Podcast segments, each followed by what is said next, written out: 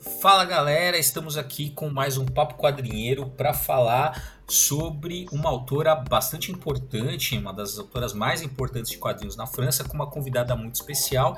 Mas antes de eu falar da nossa convidada e da nossa autora, né, eu vou dizer quem está aqui dos quadrinhos sou eu, Bruno Andreotti, o Nerd Bully, e o Maurício Zanolini, Picareta Psíquico. Estamos aqui, hoje estamos internacionais, hein? Pô. Exatamente. E para falar sobre, então, sobre a Chantal Montelier, a gente trouxe aqui a Natânia Nogueira, pesquisadora, né?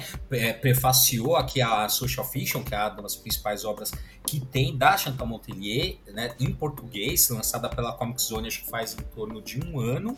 Né? Enfim, pesquisa o assunto, prefaciou a obra. Natânia, seja muito bem-vinda, muito obrigado por você ter aceito o nosso convite. Ah, eu agradeço pelo convite e falar da Chantal sempre é muito bom. É, Chantal Montelier é, é uma inspiração para mim, uma pessoa assim que é singular entre todas as autoras que são pioneiras dos quadrinhos e que ainda estão aí com a gente. Ela é uma das daquelas assim que ela é diferente em muitos sentidos, tanto na obra quanto na própria vida dela.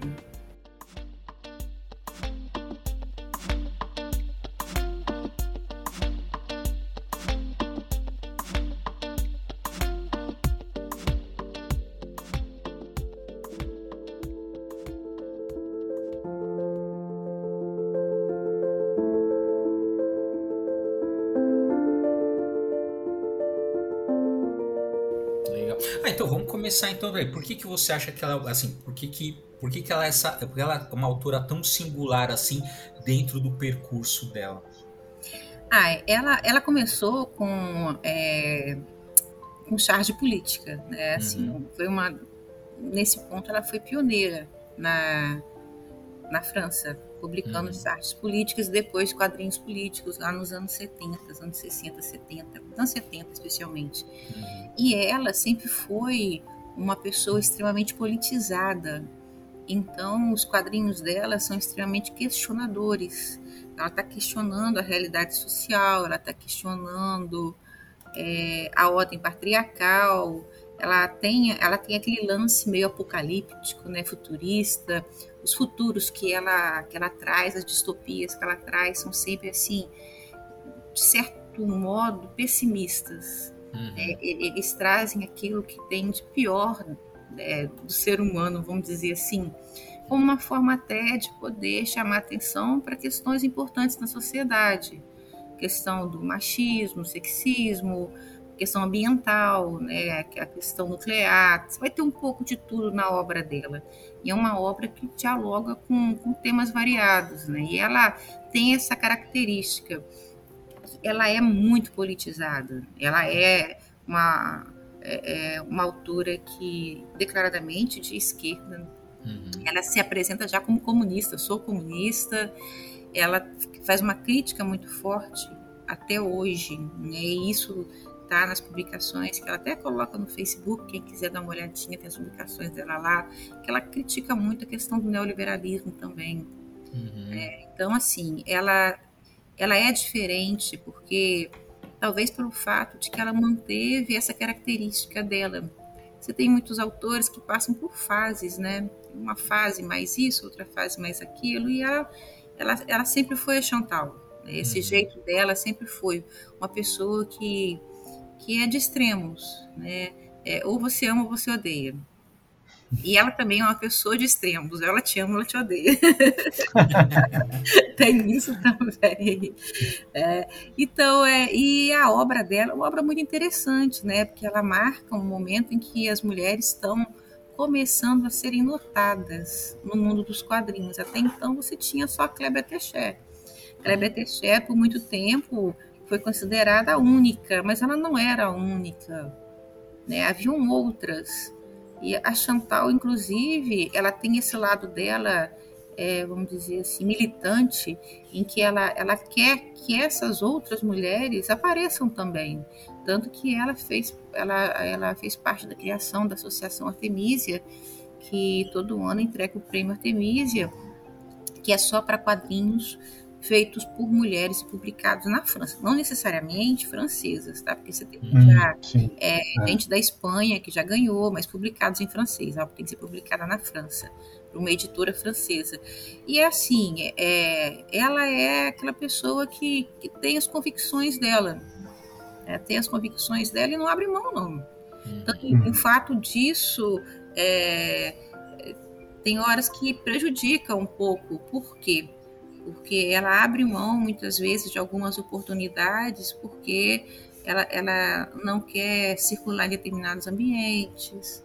Uhum. Ela, dá, ela sempre deu preferência às pequenas editoras. Então tem um monte de coisa que rola aí no meio. Tá? Então, assim, é, ela, ela, ela gosta da independência. Né, é, exatamente, da independência. Ah. E ela, e ela, assim, ela cultivou muitos desafetos ao longo da vida dela, segundo uhum. ela. Né? É, mas eu, eu acho que é um padrão, né, cara? Pessoas muito íntegras tendem a ser assim, né? Não tem assim, não é? Pessoal que é muito, pessoal que é muito íntegra não tem muita negociação, né? ela tem os princípios dela e são coisas negociáveis, né? Não, não é, abre muito mão, né? Exatamente, né? E, e, e assim, é, ela reclama muito que as pessoas é, ignoram a obra uhum. dela ou ignoram ela, apesar de tudo que ela já fez. Uhum. Mas eu não acho que seja bem assim. É, as últimos, os últimos, acho que cinco, seis anos, muitos artigos que eu é, consegui encontrar é, sobre quadrinhos na França, sobre mulheres nos quadrinhos na França, e livros, comprei recentemente dois livros de uma coleção que eu tinha começado quando eu fui a Angoulême, ela está lá. Ela uhum. tem aparecido muito na, nas obras como uma autora de referência. Uhum. Então, assim, eu acho que esse reconhecimento, pelo menos, do, da importância dela dentro da, da, da indústria dos quadrinhos, dentro da, dessa mídia mesmo, da produção de quadrinhos, uhum. eu acho que é uma coisa real, é uma coisa que que está sendo cada vez maior. Uhum. Mas, é, mas é recente, né? É dizer, ela, ela, ela tem 70 e tantos anos. Né? É, é. Não, mas recente, mais ou menos, vamos lá. Quando uhum. fala assim, é, essa, toda essa questão de produção é, de mulheres nos quadrinhos, é, essa in, inserção das mulheres nos livros, é, teóricos, é uma coisa recente também. É, é verdade. É uma coisa recente também, não é uma coisa que está uhum. acontecendo há muito tempo, não. É uma coisa recente. Uhum. Então, assim, ela está seguindo a onda. Uhum. Sim, ela está sendo incluída sim. nisso. Isso, então, isso. assim, por isso aí eu não concordo muito quando ela, quando ela fala que é, ela, ela não recebe o reconhecimento. Talvez ela não receba todo o reconhecimento que realmente ela merece, mas ela é uhum. reconhecida sim. É, eu, eu, eu, fiquei, eu fiquei, eu vi a data de nascimento dela e no seu prefácio você faz uma, né, você faz um passeio assim pela vida dela e eu achei interessante. Bom, primeiro que ela nasceu no mesmo ano que a minha mãe, né? Quer dizer, ela tem a idade da minha mãe. É, e ela, na França, nesse período que ela viveu, quando ela tinha 20 anos, mais ou menos, estava é, acontecendo o maio de 68, né? Sim.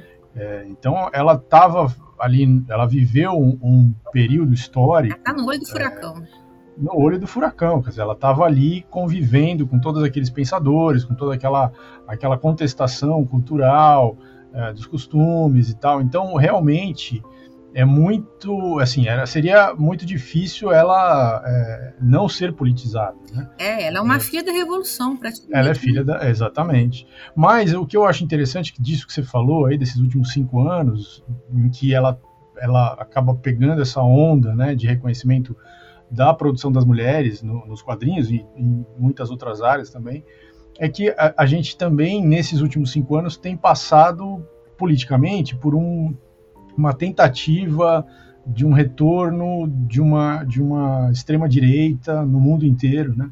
Então, o, o trabalho dela, que é um trabalho assim consistente de décadas e décadas de combate a esse tipo de coisa e de, e de, e de é, crítica política e tal, ele, ele passa a ter uma nova relevância, né? Uma, um, ou ele passa a, a ser é, visto por uma nova geração a partir de um outro prisma, porque essa nova geração também está vivendo coisas que o trabalho dela dialoga com, né? Você não acha que tem a ver? Isso, é um pouco isso, assim? Ah, com certeza. O trabalho dela é bem atual. É bem falar atual. a verdade, é bem atual. Ah. Porque, infelizmente, as coisas não mudaram muito. Infelizmente. É.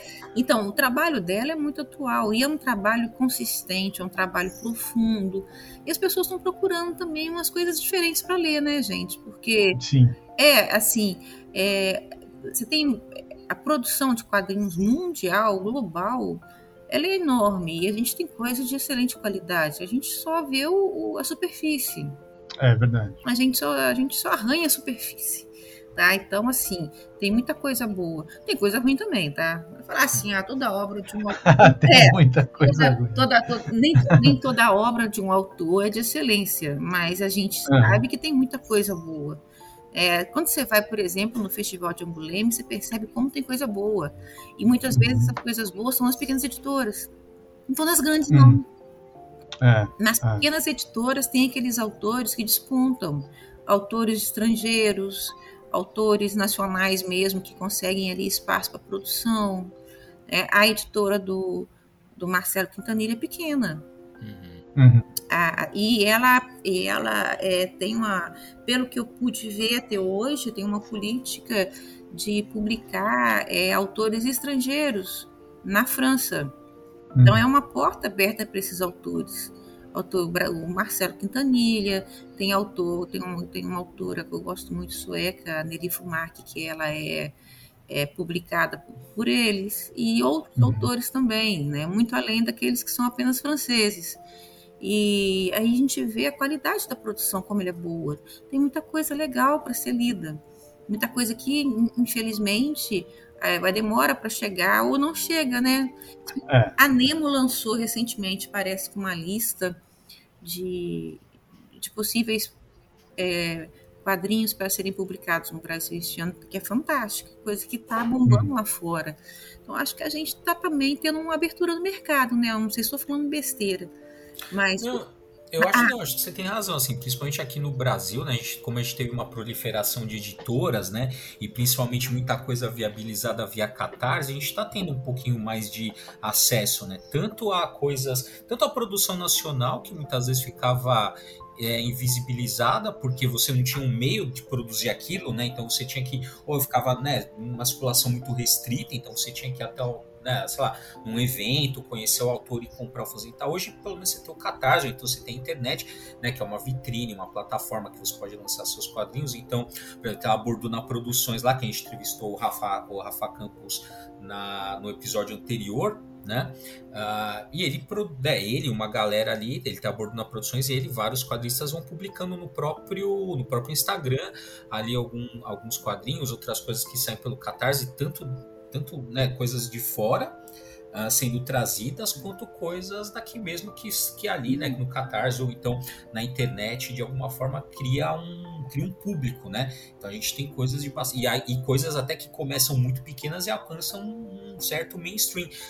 Um sábado qualquer, por exemplo, né? o cara começou tirinho é? publicando e eu, pô, o cara hoje praticamente sim, ele já tá grande num ponto que para ele não interessa mais ter, é, algo ser publicado por uma editora né? Ele, ele mesmo já tem uma, um esquema de produção dele. A autopublicação. E a é. autopublicação é. é um negócio arriscado, mas se der certo, está feito. É, exatamente. Porque assim, pô, você fica. É, ó, você imagina, o cara assim, hoje em dia não compensa para ele. Ah, a Companhia das Letras quer fazer um álbum do sábado. Não compensa para o cara fazer.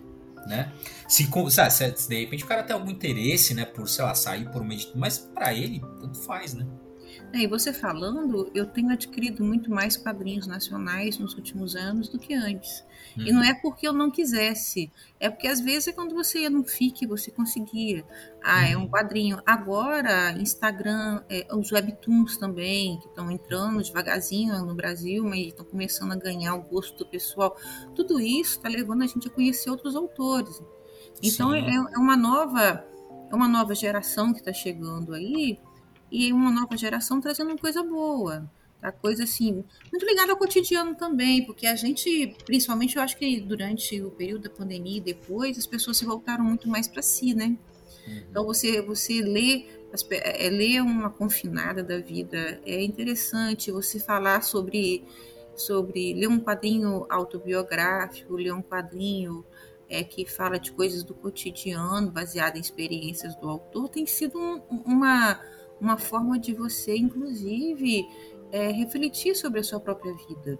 Hum. Pelo menos eu penso assim, né? A gente tem tido um, uma obra boa, uma leva boa de autores, né? inspirados em autores mais antigos ou que estão começando a conhecer, estão entrando de cabeça no mundo dos quadrinhos e se inteirando do que está acontecendo agora, mas não importa, né? Eu acho que a tendência, principalmente com as redes, é dessa produção ela aumentar.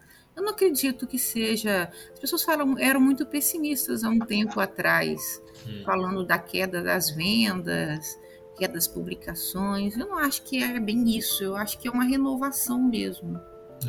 É. é, porque também tem uma galera muito saudosista, né? Que, que por exemplo, ah, porque, né, sei lá, ah, nos, nos, anos 90 você encontrava. É, assim, é outro esquema de produção. Então você tinha quadrinho, você encontrava quadrinho nacional em banca, né?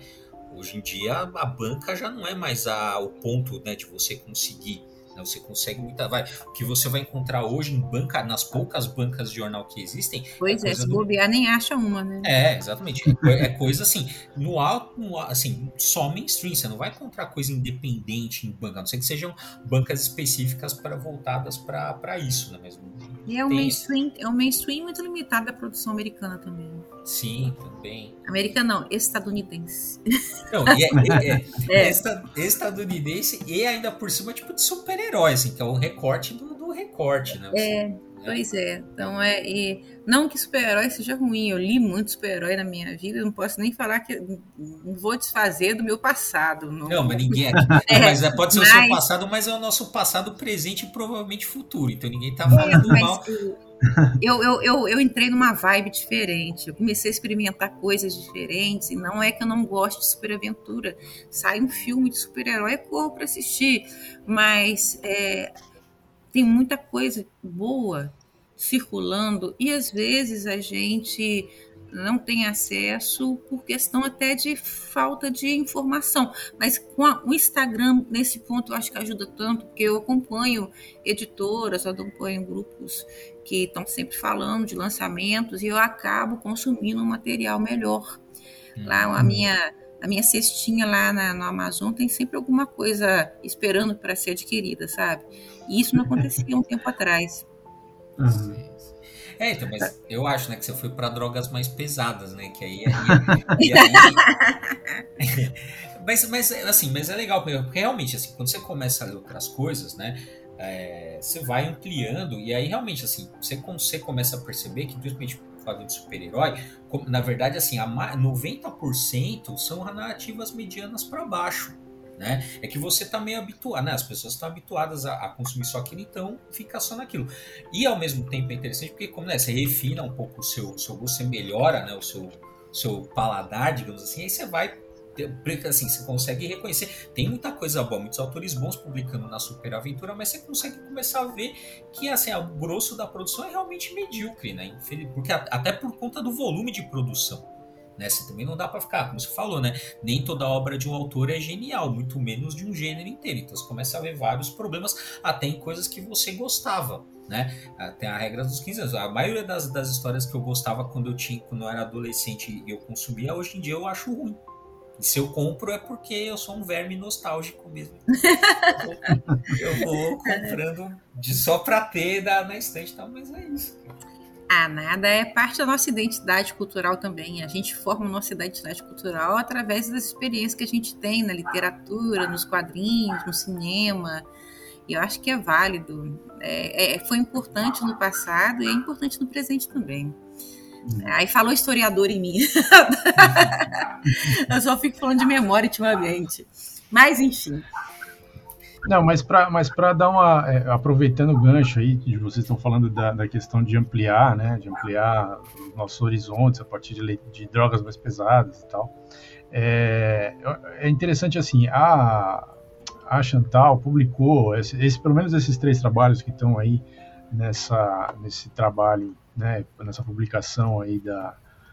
Da, da Comic Zone, a Social da Comic Zone, é, a Social Fiction é, ela publicou isso na Metal Hurlan, né, que era uma, uma revista é, Metal Urlan, não sei como é que fala, Hurlan, Urlan, é, é, não, é pode isso. falar do revista. jeito que você quiser falar. Eu acho essa, que é Urlan. É, deve ser Urlan. É, essa revista de 75 foi ela que inspirou a, a, heavy metal americana tal, né? E, e uh, foi nas páginas dessa revista muitos autores uh, que são consagrados assim debutaram ali, né? Então é uma revista muito importante, mas que no Brasil não chegou, né? É, ou chegou já via esses autores não não como uma revista de, de né, em que publicava várias histórias na mesma edição, mas sim como uh, já os autores já consagrados algum material desses, dessas pessoas. Agora ela que publicou e essa revista não era uma revista é, assim não era uma coisa digamos, pequena, ou era. Quer dizer, começou pequeno, como tudo começa pequeno, mas assim, era, nos anos 80 essa revista já tinha, no final dos 70, anos 80, essa revista já, já era, é, digamos, consagrada, já era considerada uma grande, uma grande coisa no mercado de quadrinhos do, da França. É, e ela estava publicando ali, então, assim, é, depois também é, ela, ela saiu fora disso, né? Ela, ela fez esse movimento de se fechar, como você estava citando lá no começo. Como você é, é uma amiga pessoal dela, a gente queria saber assim, é, é, essa coisa dela se fechar e é, isso tá na personalidade dela, na relação que ela trava com as pessoas e tal, ou é uma escolha de carreira, de, de, de, fazer um trabalho independente e quando a, e quando a mídia onde ela está tá crescendo, ela sai fora porque ela não quer essa visualização ou, é, ou ela não quer é, ter que fazer concessões? É, como que você, né, você que tem uma relação pessoal com ela, enxerga isso? É um pouco de tudo e não é nada. Mas é assim, é, a Chantal, ela é uma pessoa difícil de, de você lidar com ela. Ainda bem que ela não sabe português, ela não vai ouvir falando isso. Muito bom. Ninguém vai traduzir. Não, é uma pessoa assim, é, mas ela, ela reconhece isso também, entendeu? É, ela é uma pessoa assim que, assim, no, no português, assim, bem claro, ela queima no golpe fácil. Hum. É, ela é uma pessoa. É, mas é a personalidade dela. Sim. Ah, é, é, ela é, é uma pessoa genial. Sim, uhum. enquanto ela é autora de romances também, ela não faz só quadrinho. É, sim, sim. Então, ela é uma pessoa genial.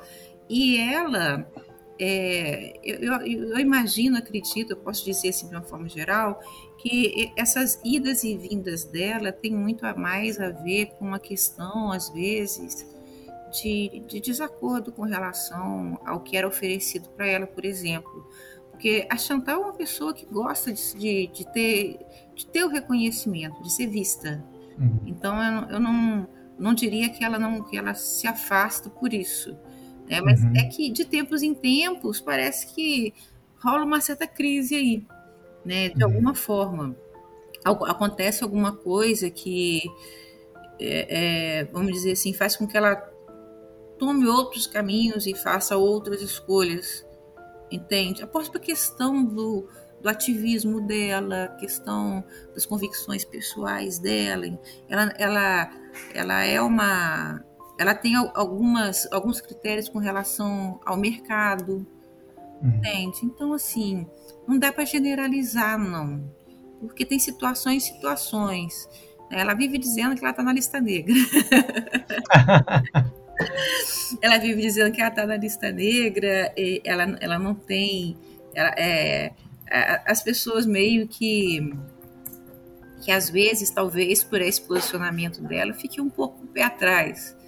Mas Entendi. é uma pessoa, eu acho ela uma pessoa acessível. Uhum. É, é, foi por conta dela que eu comecei a pesquisar quadrinhos na França. É uma uhum. história muito triste. É uma história muito triste. Eu tenho um amigo, Amaro. Amaro ouvi isso, ele vai falar assim: a Natânia não esquece. Amaro queria que eu participasse de, uma, de um, um, capítulo de um livro que ele e Yuri Reblin estavam fazendo. E ele queria que fosse sobre mulheres na, nos quadrinhos é, franceses com o tema religião. Eu falei, você tá louco, meu filho? Eu, tema religião, mulher, quadrinho francês? Não, você consegue eu consigo, tá? Aí por fim ele me convenceu. É, convenceu porque assim, os amigos são assim, né? Tipo o Nathaniel da vida, conhece o Nathaniel? Eles te convencem. Eles te convencem. Aí ele me convenceu e eu falei assim, caramba, o que, que eu vou fazer? E aí eu tinha, tinha combinado de, de, viajar de férias. Era final de dezembro, início de janeiro. Eu fui para Bahia, amor de São Paulo. Aí tava eu lá é, em Morro de São Paulo. Falei assim, vou começar a pesquisar. De noite ficava no, no hotel, porque o pessoal fica todo no hotel de noite começa a pesquisar. Tem gente que não é normal, não. Aí, aí eu peguei, comecei a buscar algumas autores e eu caí na Chantal. Ah. E tinha um e-mail dela, e eu escrevi um e-mail para ela e respondeu. Uau! Aí eu passei as noites em Morro de São Paulo, conversando com a Chantal Matelier por e-mail. Aí fui trocando ideias com ela, ela me apresentou outras pessoas, me passou. E foi na época do atentado no, no Charlie. Hum. Hum. Então a gente ficou conversando até sobre isso. E foi quando ela lançou, ela estava lançando a, a, biografia dela, que é La Reconstituição, que deveria ter duas hum. partes. Inclusive, se eu não me engano, ou meu, eu estou equivocado, se eu estiver equivocado, ela me desculpe, por conta do atentado no Charlie, da repercussão toda que teve, foi na época do lançamento do livro dela, que acabou ficando. Nossa. É, ficando. É, ficou é, em segundo plano, né? É, ficou eclipsado com aquilo tudo. Claro, né? claro. Sim. Nossa, e aliás, e, aliás é um excelente livro. Ela, ela, ela faz uma.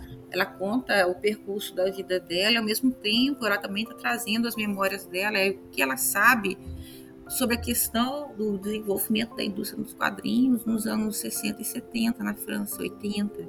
Então é uma obra muito boa.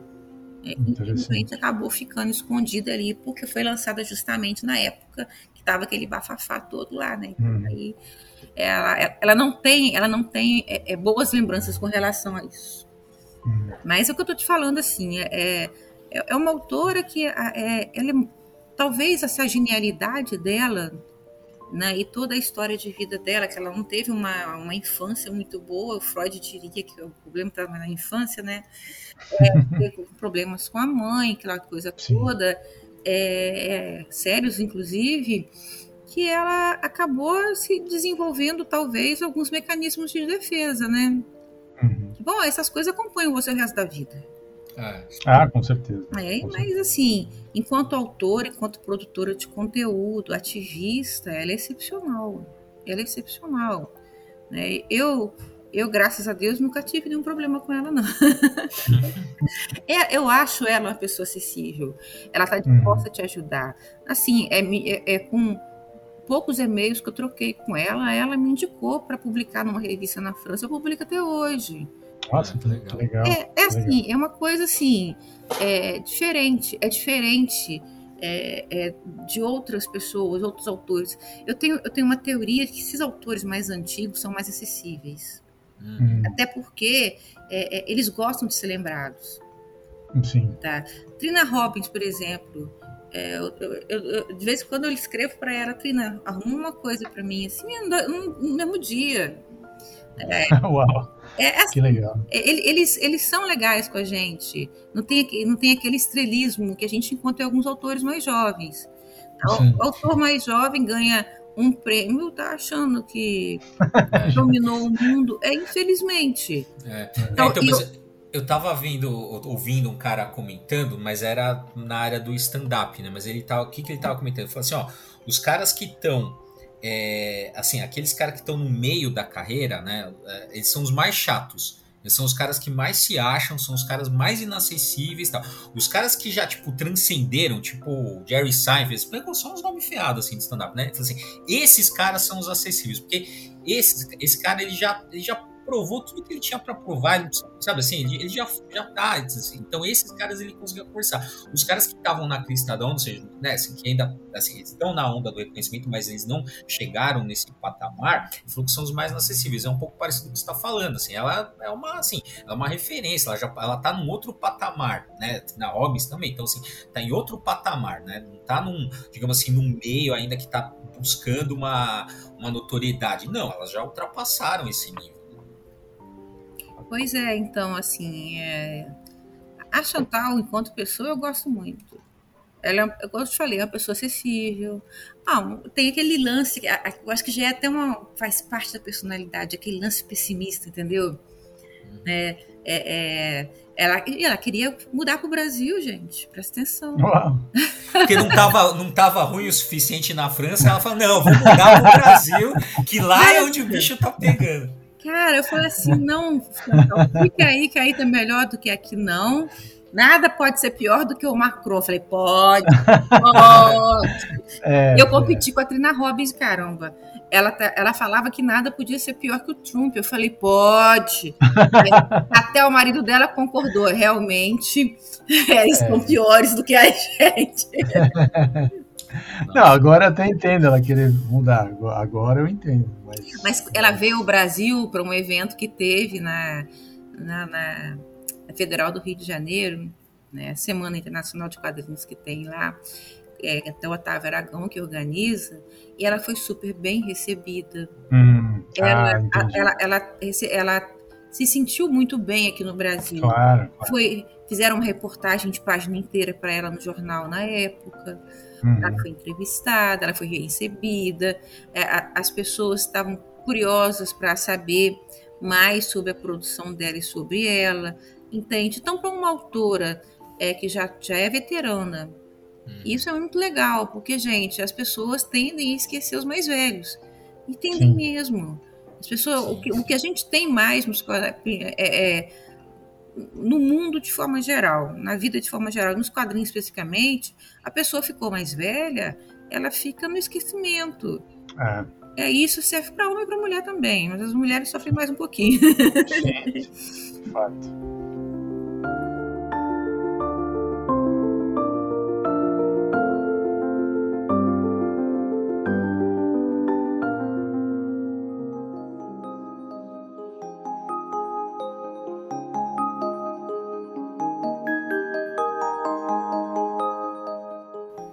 Assim a falar de um, de um aspecto, estava, né, você frisou bastante essa questão do fato dela ser hum, é, militante, né? E ela ter as posições políticas muito claras, né? Muito acentuadas, tal. Só que no entanto, né? É, isso aqui é, eu acho que é legal, principalmente, bom, também assim, uh, o, que eu, o que eu li dela foi o social fiction, né? Então, uhum. uh, assim, pelo menos nesses três, não sei se você conhece melhor a obra dela, talvez você diga se são exceções ali ou se, ou se isso é uma constante, né? Apesar de ser politizado e as posições políticas dela serem muito claras, ela não é uma coisa militante, né? Não é uma coisa panfletária, né? Pelo menos na obra, assim, não, ao contrário, assim, é uma coisa colocada com muita sofisticação, assim, não fica aquela coisa caricata, do tipo assim, tem, pô, tem obras que você, que você vê que são políticas e politizadas, que meio que parece que o cara abre no nada, assim, o cara começa a fazer um discurso ali, um panfleto mesmo, né? E meio que aquilo distorce a narrativa, quebra ou fica, acaba ficando bobo na narrativa aquilo, né? E na, na nos, nos, três quadros, né, nas três obras que tem lá, não, assim, a, tem a politização, mas não é, como eu falei, é uma coisa muito sofisticada, não é uma coisa panfletária, né, é uma coisa militante nesse sentido ruim do termo. É, a produção dela, assim, ela, ela gosta muito dos mundos distópicos, a distopia, é, é, ela, pelo menos um, os primeiros, as primeiras décadas de trabalho dela, você tem lá, as publicações que ela fez na Metal, tudo, era, você tem muitas distopias, e ela usa a distopia para poder jogar as questões que são que fazem parte da realidade que a gente vive, que ela vivia, né, naquele momento. Ela, ela, você vai encontrar, por exemplo, eu vou te citar uma obra que é chama, assim, seria a tradução no Brasil, que é o sangue, da, o sangue da comuna, hum. né, em que ela faz essa obra dela que ela vai publicar aí é, né, nos anos 70, agora a data certa não sei, ela publica para Futurópolis, isso eu tenho certeza. Hum. Essa obra dela é uma obra em que ela vai, vai, vai ela faz mas que mais ou menos assim, um diálogo entre a, a Comuna de Paris e a opressão que ela identifica na sociedade contemporânea, uhum. naquela sociedade dela ali. Nessa obra, é essa coisa dela mais militante aflora. Mas igual você uhum. falou, ela tem, ela sabe contar a história. Saber contar a história faz parte. As pessoas acham, ah, quero fazer um quadrinho militante é, é, é encher aquilo lá de, de frases é, todo mundo está cansado de ouvir, uhum. de, jargões, aquela coisa toda, falar mais do mesmo, entendeu?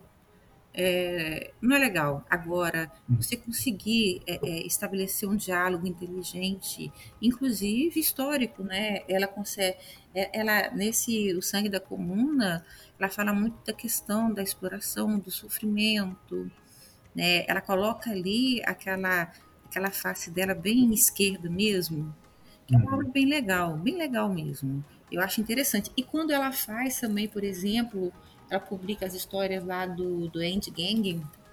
Que ela fez, ah, sim, que é policial. É, né? que ela fez justamente para.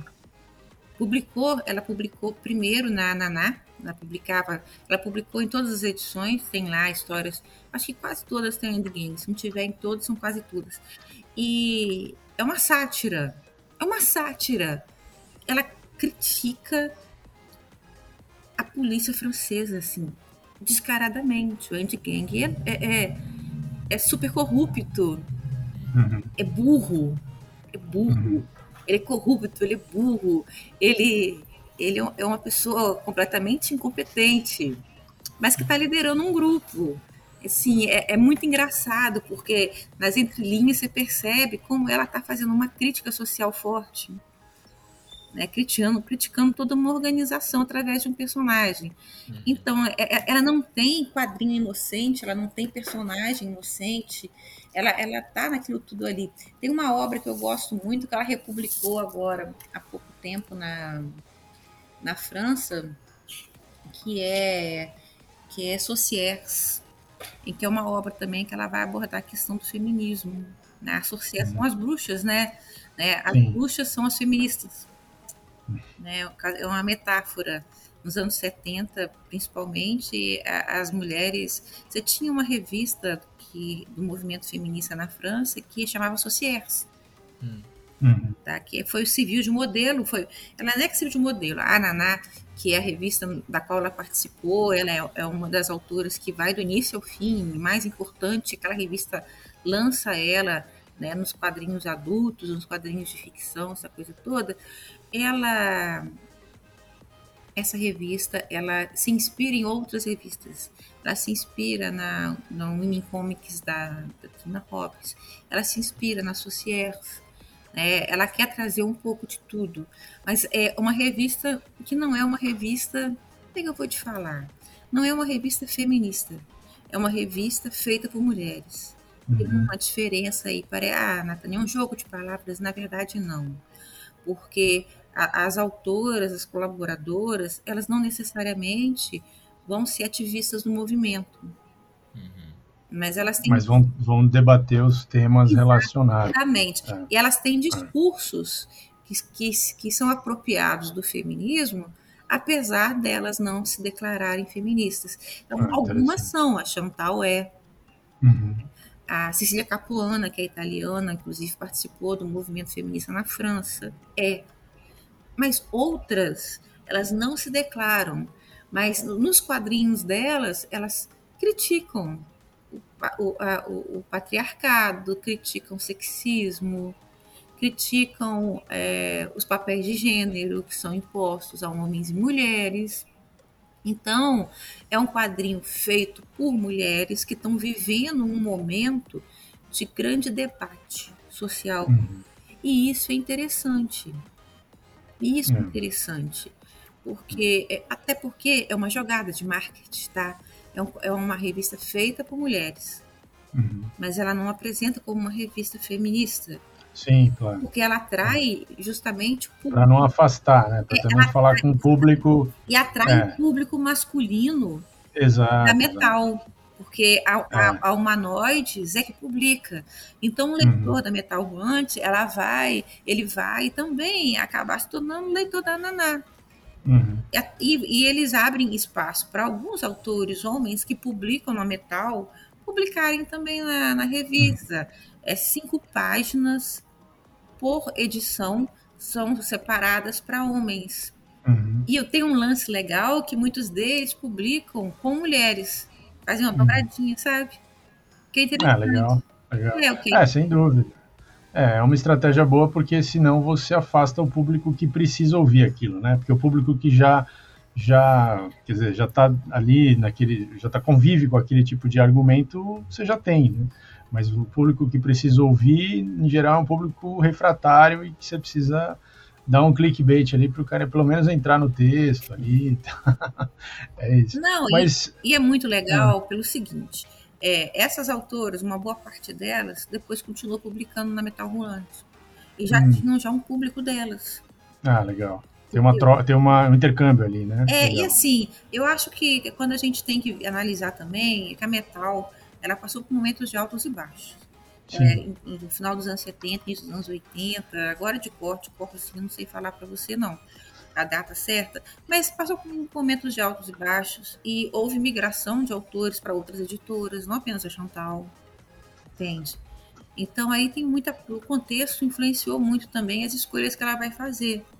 Uhum. O momento em que ela vai ser mais, vamos dizer assim, mais é, valorizada por determinados é, círculos, mais, menos valorizada por eles, como vai acontecer com outros autores também. Tem muito. A, a Cecília Capuana vocês não conhecem, mas em breve né, vai, ter uma, vai, vai, ter, um, vai ter um, uma, um, uma produção dela sendo é, chegando aqui no Brasil. Ela é fantástica. Das autoras da Metal e das autoras da Naná, para mim, ela é uma das melhores. Ela é fantástica. O quadrinho dela é fantástico.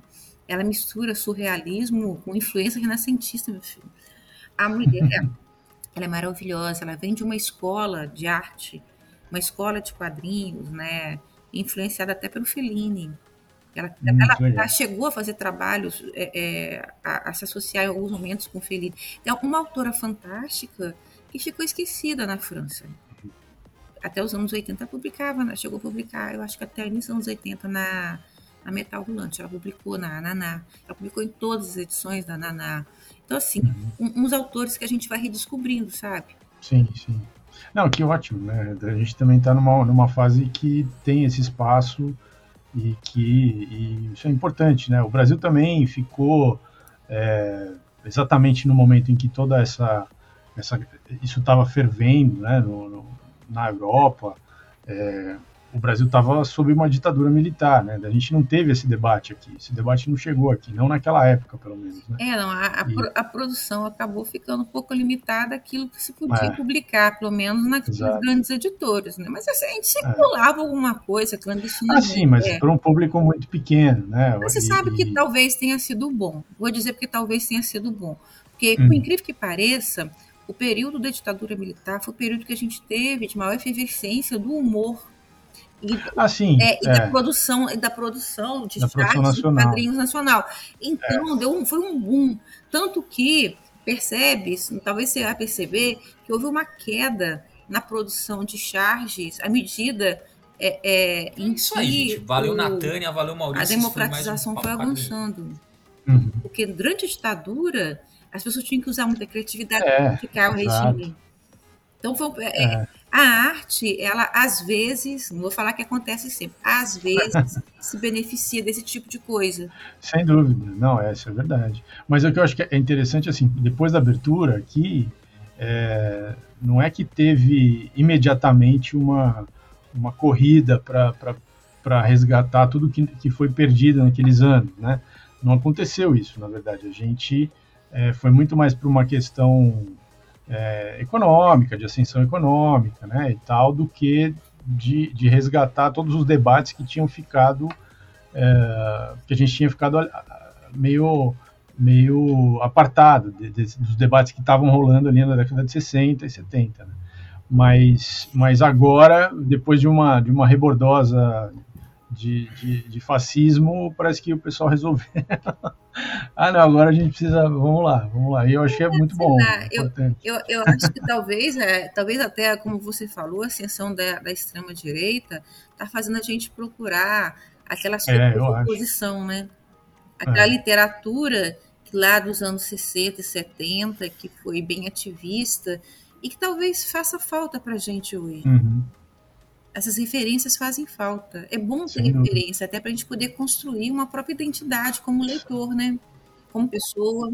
eu queria saber, assim, é, de, dessa edição que saiu aqui pela Comic Zone, que é provavelmente, quer dizer, para a maior parte do público vai ser o primeiro contato com a Chantal Montelier, é, são três histórias, é o Undercity, Shelter em 1996, que são três momentos diferentes da autora, né?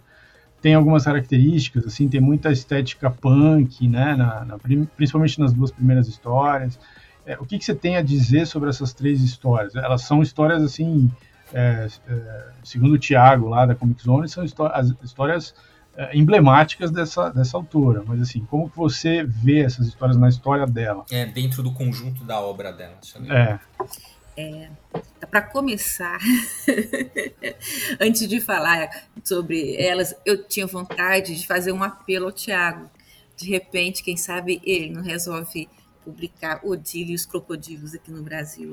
ele falou, ele, no vídeo ele fala, ele até mostra a capa e fala: é, Olha, gente, compra aí o Social Fiction que a gente publica esse aqui também. Odile, pois é, mas eu quero, eu quero, eu quero ver nas mãos a Odile aqui. É, nós fizemos a nossa parte aqui, a gente comprou, Thiago, agora é com você. Pois é, eu quero, eu quero. Olha, vou falar para vocês o que eu gosto mais, a história que eu, que eu gosto mais é da Shelter.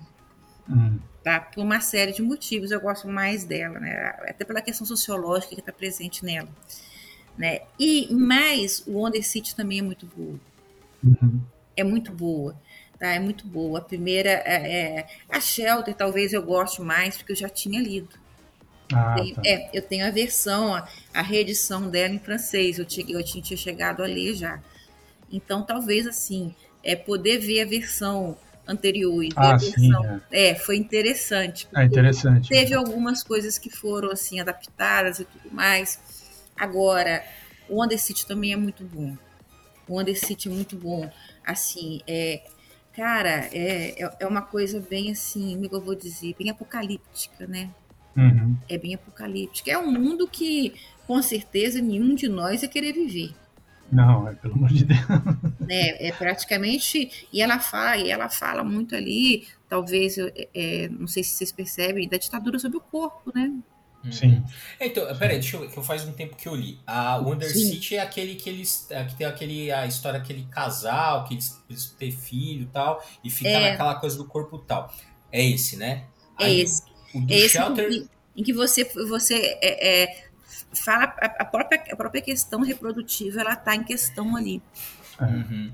Que é bem. É, isso é, é isso é uma das questões. Dizer questão é uma frase duas vezes, coisa feia. Não, então, isso é uma das. Não, isso é interessante essa parte, porque também é um dos pontos, né, do, do movimento feminista tal. E você percebe que eu falei. Aquela coisa de ser politizado, mas não ser panfletário. O jeito que ela coloca aquilo na história é muito orgânico. Aí a Shelter é aquele que eles ficam presos num shopping, shopping né? Que, é. que, acontece o holocausto nuclear fora e aí eles ficam presos dentro do shopping e aí aquela e aquele aquela sei lá aquele microcosmos ali do shopping acaba é, virando uma, uma ditadura ali. Uma ditadura de extrema direita. É ou de extrema esquerda. É, ele começa né? como, é. começa como uma, uma coisa comunitária tal, e é. depois degringola. Né? É. E a, a Na verdade, é uma ditadura, você nem sabe como, se ela é. É, é, é, Praticamente, eles vão acabando com a liberdade totalmente. Uhum. Exatamente. E a última é aquele, aquela que tem uns negócios com dos manequins, né? Do carro, que a pessoa. É, muito assim. doido, né? Essa é muito doida, né? Que a pessoa Ela é muito doida. É, que aí você, aí você não sabe, né? Por causa uma coisa do manequim, da pessoa. É bem, essa você é bem louca, né? Que a, a, questão ali, uma questão ali que é, que eu me recordo dessa história agora, é a questão do próprio preconceito, né? O cara era não podia. Eu, eu lembro do, do, personagem que não podia é, lutar porque ele era branco. Uhum. Mas ele não podia comprar uma peça de automóvel porque ele é latino. Ah, é, é isso, é isso. É uma doideira. Então, assim, não, aquela questão até dos estereótipos, né? É, a questão do preconceito e tudo mais. Ela, ela tem uns personagens que são bem, bem exóticos e, e que te fazem pensar sobre muita coisa. Uhum. Não, é, não é uma leitura para você pegar e, e, ler no, no ônibus, vamos dizer assim, é uma leitura para você sentar no teu sofá, colocar, abrir uma cerveja e ler. é, eu achei, eu achei divertido porque as duas primeiras histórias que falam é, sobre. É, são, as três são distopias, mas as duas primeiras são sobre a questão reprodutiva, né, a, a, a constituição de uma família e tal, e a segunda sobre um, uma micro sociedade que vai se radicalizando até uma ditadura. É. é a estética, a estética é, é, é, tem muita, muitos elementos do punk, né? Que é uma, uma, uma, uma forma estética de, de se contrapor a qualquer tipo de controle, né? É, então é, é, isso é interessante ela usar essa estética. E a terceira história, que é essa história é, que é, está falando sobre estereótipos, né? É, é, é, a estética é muito parecida com Dick Tracy, assim, que é, que é uma estética é, preta e branca, mais, mais simples o traço, tem muitos elementos dos anos 50, assim, você tem uma sensação de anos 50, mas que é um tempo também, o Dick Tracy também é, que é muito maniqueísta, né? então ela, ela vai, a estética também é parte ali da, da, narrativa de uma forma bem inteligente, eu achei. Eu, eu achei muito interessante esse aspecto do, dos quadrinhos dela. É, as duas primeiras histórias eu acho melhores. Uhum. Eu gostei de todas, mas eu posso Sim. escolher, né? Então as duas eu acho Claro. As duas primeiras eu acho melhores, né? A primeira, uma City, é muito boa. Muito boa mesmo. Igual te falei, a Shelder talvez tenha, eu tenha gostado mais, porque eu já tinha já lido uma primeira versão e parece que da segunda leitura que eu fiz, eu peguei outras coisas que eu não tinha pegado. Então, essa uhum. descoberta foi, foi assim, meio prazerosa. Então, a Wonder City, ela é, é, é muito boa. E a Shelter também é muito boa. 1996 não é ruim, não né? Mas assim, são três, então a gente pode fazer aquela de, de classificar primeiro, segundo, terceiro. Ah, com certeza. É, né? não tem jeito, né? A gente sempre a gente hierarquiza as coisas, não tem como. Né? É, mas eu recomendo que as pessoas leiam para tirar a própria conclusão, então fique à vontade, vai lá fazer propaganda do, do social fiction lá, leia a minha introdução, foi feita com carinho. Não, Não muito bom, muito. É, inclusive é excelente, então, assim, contextualiza a obra, assim, dá, ainda mais, né, como uma autora infelizmente desconhecida aqui pelo grande público, o prefácio ali que você faz é muito bom no sentido de localizar e contextualizar a obra. Muito... E a obra ficou, acho que em primeiro lugar na, de vendas na Amazon, né? Sim, sim, sim. Mais um é. motivo é. para o Tiago publicar novamente, ou, ou aliás, publicar outras. Exato. Não, pois é, não, então, mas é, mas é que é foda que assim, a Comic Zone tem um catálogo muito foda, assim. Primeiro que assim, eles publicam a Chantal, publicam o Mutarelli, né? Que esse ano acho que vai sair ainda um pelo eles, eles anunciaram, esse ano eles anunciaram só a primeira parte, né, do, dos lançamentos do ano, ainda falta lançar a segunda. Aí nesse nessa primeira leva tem um do Mutarelli, tem um do Ferrez que vai sair em quadrinho também e tem Agora eu não lembro qual. E, aí o que, que eu não vi nessa. Eles publicaram a Travelô também. Ah, sim. E aí, então, aí, beleza. Aí, a, aí o que, que não tem? Que espero que saia na segunda parte, né? Algum título da, da Chantal, né? E é, uma que eles começaram ano passado, que é o Prisioneiro dos Sonhos, uma série que eles lançaram em dois volumes, agora eu esqueci o nome do autor, mas é excelente, eles, e eles falam também que veio com essa história de, ah, se vocês comprarem eu continuo. Eu quero saber cadê a continuação, porque são histórias excelentes e ele não anunciou, né? Eu, eu até fiquei preocupado de, de não ver né, essa, essas obras na, na lista de lançamentos do ano. Que é francês também, né? é, sim, agora esqueci o nome. Foi aquele também que fez. É Julius. Não, o Julia, o Julia Kefak é o nome do, do personagem, se eu não me engano. Ah, tá. É, não, eu não lembro. Me... Achar. Estamos fazendo jabá da Comic Zone aqui. Pô, é, né? Caramba, de graça, né? De graça. É o é, Marc-Antoine Mathieu. Ah, é, isso mesmo. O, o, Rogério, o Rogério Campos, ele estava em Angoulême agora em janeiro. Eu acho que ele está preparando bastante coisa nova também. É isso aí. É, muito bom, muito bom. Brasilzão, aí, aí sim. Bom, Nathan, acho que foi isso. Eu gostaria de. Assim, muito obrigado. O papo foi excelente aqui. Valeu mesmo você ter aceito o nosso, nosso convite aqui. E não sei, faça o seu jabá. Não sei se você assim, publica nas redes sociais, se você quer que pessoas te encontrem, mas se você quiser, você deixa aí o seu, faça o seu jabá. Eu vou falar, então, já que é para estar tá aberto, eu vou fazer é, um convite para quem não conhece, conhecer a Associação de Pesquisadores de Arte Sequencial Aspas.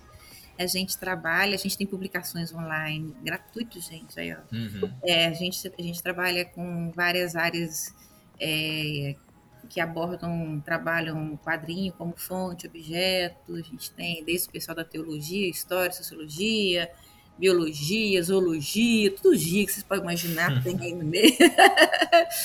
e é, nós temos é, livros gratuitos que podem ser adquiridos né, no, no, blogzinho que a, que a, associação ela mantém. Livro meu lá, eu organizei, que eu publiquei, com os negócios assim.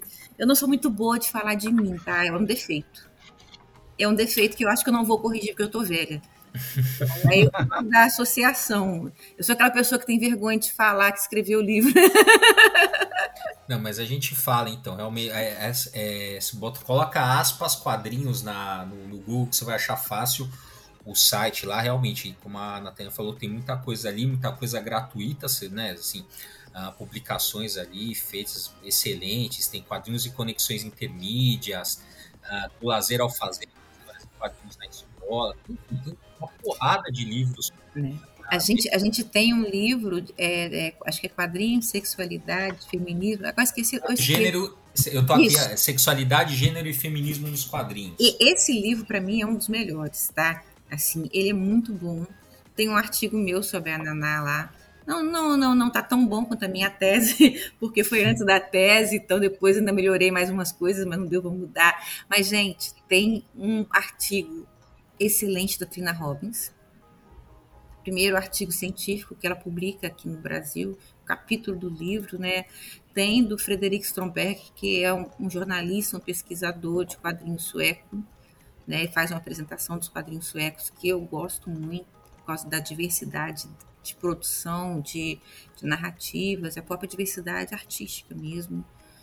O meu texto preferido é um texto sobre a Becassine da da Valéria Bari, que é uma personagem é, francesa do início do século, que fez, faz sucesso até hoje. Uhum. É uma, uma, uma, uma, personagem assim, é, é, que tem uma, uma trajetória é, de quase aí, vamos colocar, já deve ter completado mais de 100 anos, com certeza mais de 100 anos. Uhum. E, e, é gratuito, é só baixar, fazer download. Legal, legal. Uh, enfim, tem os da aspas. Uh, você tem, não sei, você, a, a, gente acha no Facebook, Instagram, não, não é privado, tem nada a ver. Você não tem uma face pública nas redes sociais. Não, a Natânia tá no TikTok que eu vi. Ah, é? Não sabia. Eu desinstalei, essa, eu desinstalei o meu TikTok. É, né? Eu, tô, eu, tô, eu sou tímida, gente. Aí eu tô treinando para ser menos tímida. Aí que comecei a falar que eu vou começar a gravar vídeo. Eu comecei a gravar uns videozinhos curtozinhos lá. Muito Aí, bom. Só que brincadeira. Mas como é que é teu arroba lá? Eu não sei se tem. Eu sou velho, não sei nem se tem arroba no TikTok. Eu, Ai, mesmo. Faz pergunta difícil pra mim, não. eu nem sei, tem que olhar. Eu nem Ai. sei, mas eu, eu, eu, costumo colocar no Instagram também, coloco nos dois. Foi, então... o, foi o, o Hamilton Cabuna que me, me incentivou a ter um TikTok para colocar vídeo. o teu Instagram é, Vamos lá, então o teu Instagram é com a Natânia Nogueira? É Natânia, eu acho que é Natânia S. Nogueira. Eu acho que é Natânia S. Nogueira. Eu acho que é isso. É, é, é, é, olha, eu não sei se o meu tá viciado aqui, mas eu escrevi Natânia já apareceu. Nossa senhora. É. Isso que dá chamar Natânia, tá vendo, né? Parece que. Ah, é Nogueira, é Nogueira Natânia A. AS. É, deve isso, ser isso mesmo. Eu, eu, sabia que tinha um AS no meio aí. Nogueira, Nogueira Natânia AS. Muito bom. É isso aí. Ah, e antes de a gente uh, fazer esse encerramento, a Natânia vai estar no dia 6 de abril no evento Quadrinhos e Fim do Mundo, organizado lá pelo NUPEC, né? Ela vai ter uma fala chamada Futurismo Apocalíptico de Chantal Montelier, no uh, dia 6 de abril, ela e outros uh, também ali, né? São quatro apresentações por dia. O colóquio vai do dia 3 ao dia 7 de abril. No último dia terá quadrinheiros, mas uh, fica aí o convite. Se vocês quiserem se inscrever, é um evento totalmente online, gratuito, e o link está na nossa tá na nossa bio lá do, do Instagram, que a gente deixa um link para fazer inscrição no evento. Aproveita, vai ser é isso aí, é online gratuito, não tem desculpa para não participar.